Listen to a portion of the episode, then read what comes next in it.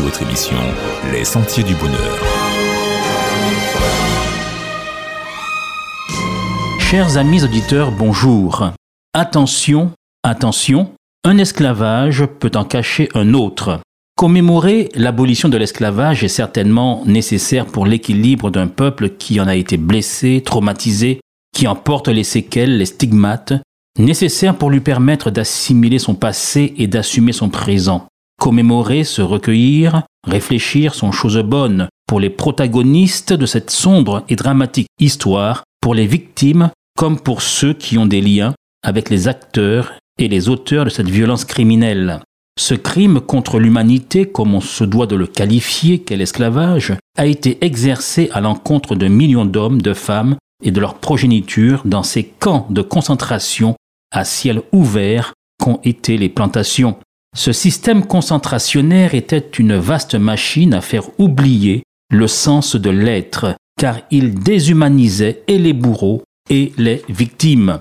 Le système esclavagiste crée donc une aliénation tant pour les bourreaux que pour les victimes. Les mots d'Aimé Césaire, poète et chantre non seulement de la négritude, mais de son thème favori, l'universel, dans l'un de ses ouvrages phares, Discours sur le colonialisme, sont plus que jamais d'actualité. Ils soulignent cette inexorable déshumanisation, cette perte du sens de l'humain dans toute entreprise colonisatrice, car enfin, et je le cite, il faut en prendre son parti et se dire une fois pour toutes que toute classe est condamnée à être chaque jour plus hargneuse, plus ouvertement féroce, plus dénuée de pudeur, plus sommairement barbare, que c'est une loi universelle que toute classe, avant de disparaître, doit préalablement se déshonorer complètement et que c'est la tête enfouie sous le fumier que les sociétés moribondes poussent leur chant du cygne. Fin de citation. Et dans un autre essai de référence, Esclavage et colonisation, Césaire a établi que la généralisation pendant des siècles de l'esclavage en Amérique a préfiguré le nazisme et les camps de concentration, et je cite, que l'on se représente les camps de concentration, mais à l'échelle immense, celle des siècles, des continents, l'Amérique transformée en univers concentrationnaire, la tenue rayée imposée à toute une race. Fin de citation. Comment ne pas voir les ravages opérés par un tel système sur des êtres humains à qui on a confisqué leur humanité quand les animaux même n'étaient pas traités avec autant de cruauté, le fouet, rien que le fouet, toujours le fouet. Cette violence sauvage a été institutionnalisée et imposée comme système, comme mode d'organisation sociale, pour des raisons bassement économiques et mercantiles. Il s'agissait de produire à moindre coût, jusqu'à ce que la machine à vapeur rende le commerce du bois d'ébène moins intéressant, moins lucratif. Dire que la page est tournée et qu'il faut regarder l'avenir, c'est oublier un peu rapidement que les pages de l'histoire pèsent lourd, car les séquelles de l'esclavage sont de l'ordre de l'irrémédiable, de l'indélébile. Puisque sa marque s'incruste jusque dans les traditions, elle s'infiltre au cœur de la culture, elle parasite le langage, pour preuve, cette expression apparemment anodine, ça ou fait, qu'as-tu fait, où en es-tu, combien de piles de cannes as-tu alignées? On est dans le produire, dans le contrôle, pas dans le registre de l'affectif. Il ne s'agit nullement à la base d'une salutation fraternelle. Il ne faut surtout pas se méprendre. On n'est pas ici dans le câlin. Je ne crois pas qu'il faille attendre cela du reste du commandeur sur la plantation. Ces séquelles de l'esclavage, elles traversent les corps, les postures d'évitement, de soumission, les biais, les ruses de compère lapin, et s'enfoncent profondément en creusant jusque dans l'inconscient collectif. L'Église, la religion ont malheureusement contribué à cette triste histoire. Toutefois, l'Évangile, qui n'est le prisonnier et l'esclave d'aucune religion, a toujours été libre de dénoncer tout ce qui était contre l'homme et donc contre Dieu. L'Évangile a toujours été une force travaillant au plein mi-temps même de la société, agissant au cœur comme le levain travaille la pâte, pour affirmer que Dieu est créateur, qu'il aime également, sans aucune distinction. Il aime toutes ses créatures, quelle que soit la couleur de leur peau, quel que soit leur rang social. L'Évangile a toujours été une force de frappe pour claironner que les hommes sont tous frères, issus du même Père, et qu'ils doivent s'aimer les uns les autres. L'Évangile s'élève contre tout racisme, contre tout ostracisme, contre toute exclusion. Nous dirons contre toute profitation du fort sur le faible. D'autre part, en ce mois de commémoration de l'abolition de l'esclavage, on voit combien cette question reste sensible avec les attaques des statuts de Schellcher qui se sont produites lors de ce dernier 22 mai. Il y a là certainement une exaspération exprimée par les tenants d'une radicalité impatiente, exprimant une colère et le besoin d'une revanche sur l'histoire, en ayant coupé naguère la tête à la statue de Joséphine et s'en prenant d'aujourd'hui au statut de Victor Schellcher. Il y a une frustration, une colère qui a ses causes, mais qui interroge cependant sur la façon dont elle est traduite puisqu'elle ne fait pas l'unanimité sur son mode d'expression. Il faut donc en parler. Et comme le signale le thérapeute Jacques Salomé ou le psychanalyste Guy Corneau, quand nous mettons des mots sur les mots, les dix mots deviennent des mots et cessent d'être maudits. Il faut donc en parler aussi dans nos églises à la lumière et au nom de l'Évangile, afin de se souvenir que les seules choses qui devraient se trier par couleur, ce sont les vêtements à laver, et que nous ne sommes pas des descendants d'esclaves, nous sommes descendants des êtres humains qui ont été mis en esclavage. On a voulu faire croire que l'esclavage du peuple noir aurait été légitime parce que conséquence d'une malédiction divine. Le peuple noir aurait été maudit parce que, et pèserait sur lui, une damnation éternelle du fait d'une faute commise par son ancêtre Cam, puni par l'attribution d'une couleur, la noirceur de sa peau, qui le désignerait comme coupable. C'est au contraire cet évangile qui nous dit aujourd'hui, après avoir alimenté tous les humanismes et toutes les forces de progrès, c'est ce même évangile qui nous dit que si l'esclavage historique de triste mémoire est dans le passé, la liberté est un bien toujours à conquérir. Nous n'avons pas achevé le processus de libération, d'hominisation qui doit culminer, déboucher sur un état d'homme et de femme libres, sur un statut supérieur de fils et de filles de Dieu. La Bible nous dit que c'est le péché, autrement dit l'égoïsme, la méchanceté, nos cœurs endurcis, qui nous poussent à nos corps défendants peut-être, alors même que nous l'avons subi, à tenter parfois de rétablir sous d'autres formes l'esclavage pour les autres. Dans le monde du travail, avec l'exploitation et ses injustices pour les travailleurs, dans nos couples et dans nos familles, avec ses violences et ses abus. C'est le péché qui nous pousse à esclavagiser, à coloniser, à étouffer, à humilier, à exploiter, et si je n'y prends garde, à ouvrir toute grande la porte à l'esclavage dans mon couple, dans ma famille, dans mon entreprise. Et je n'aurai alors guère besoin de me rappeler qu'il est toujours à fleur de peau dans la société. La Bible ne fait pas que commémorer ni seulement stigmatiser. Elle nous fait savoir que ce n'est qu'un début il faut poursuivre le combat de la libération de l'homme. Et c'est pourquoi la Bible nous motive à aller plus loin qu'une commémoration. Elle nous invite à poursuivre le travail.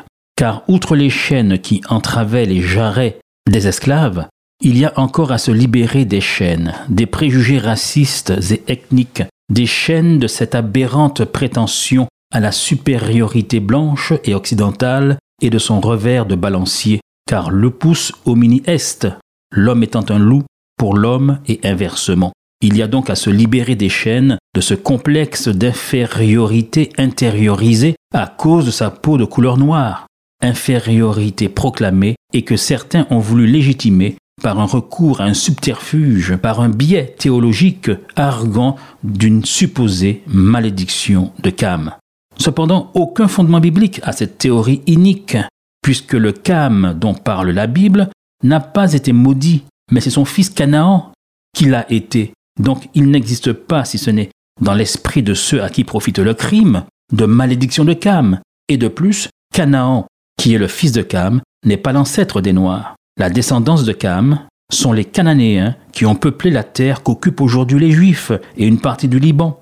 Donc il s'agit là d'une légende forgée de toutes pièces par les marchands et trafiquants d'esclaves de tout poil pour tenter de justifier l'abjecte traite des Noirs qui prend son essor au XVIIe siècle. Oui, après s'être libéré des fers, des chaînes de l'esclavage, il faut se libérer des chaînes et sortir de nos prisons mentales par l'éducation, par la connaissance, par la science, notamment la génétique qui nous fait savoir et nous rappelle combien l'homme est partout le même, ce que corroborait déjà et par avance le texte biblique qui nous présente un Dieu Père et Créateur de tous les hommes, créé à son image, l'humanité constituée depuis sa souche d'un homme et d'une femme, Adam et Ève, ce qui fait ainsi que tous les hommes sont frères, ils sont tous frères en humanité. On est libéré et le travail de libération continue également par une lecture attentive de la Bible qui déclare que celui qui accepte Christ dans sa vie devient libre et ne peut donc à son tour réduire quiconque en esclavage. Dans l'évangile de Jean, chapitre 8, et au verset 36, il est dit que si le Fils de Dieu vous affranchit, vous serez réellement libre. Voilà pourquoi les églises chrétiennes prêchent l'évangile. C'est pourquoi l'église adventiste du septième jour ne commémore pas la libération de l'esclavage que le 22 mai, mais chaque samedi, les adventistes du septième jour rendent un culte à ce Dieu de la liberté qui seul peut nous rendre réellement libres.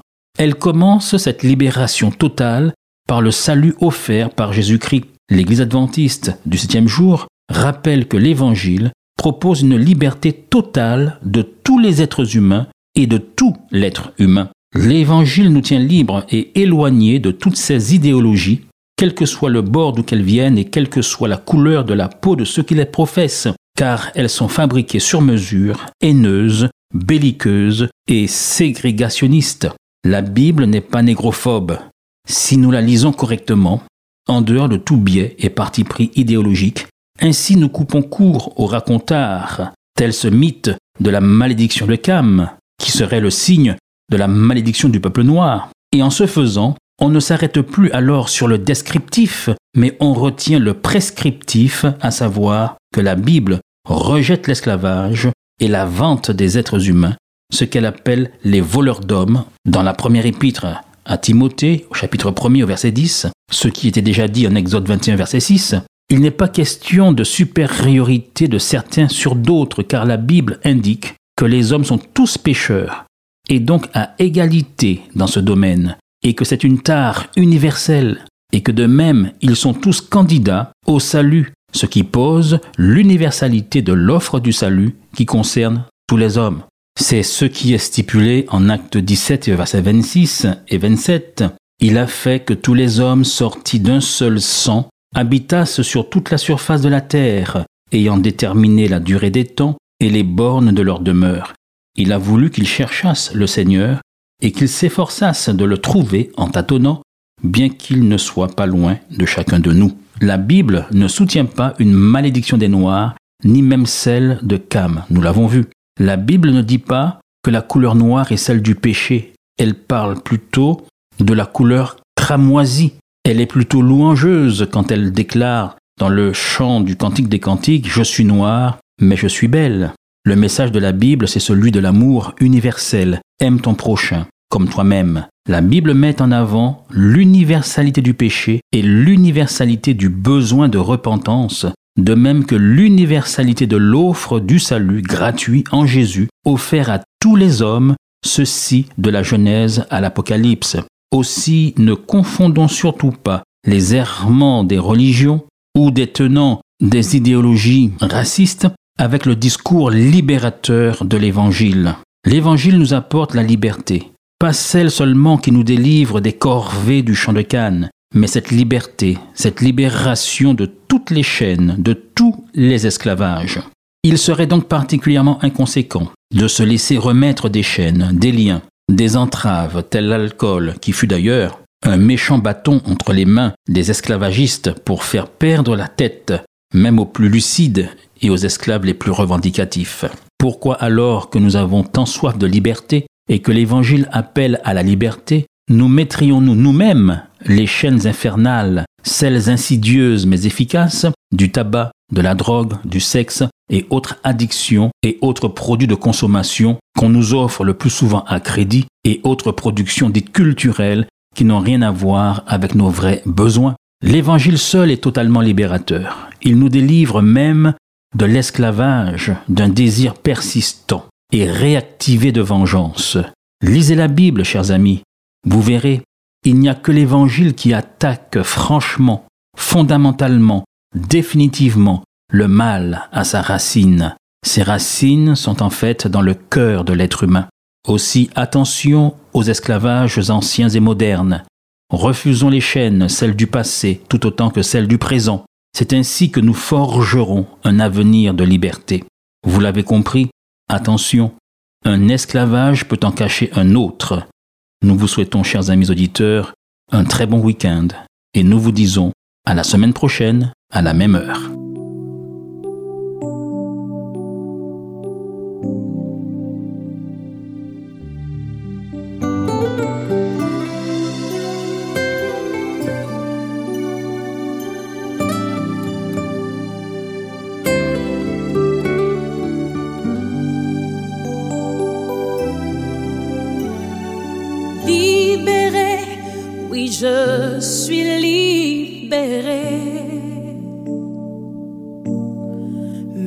péchés sont pardonnés. Maintenant je suis sauvé. Délivré, oui je suis délivré. De tous mes ennemis, Jésus m'a livré.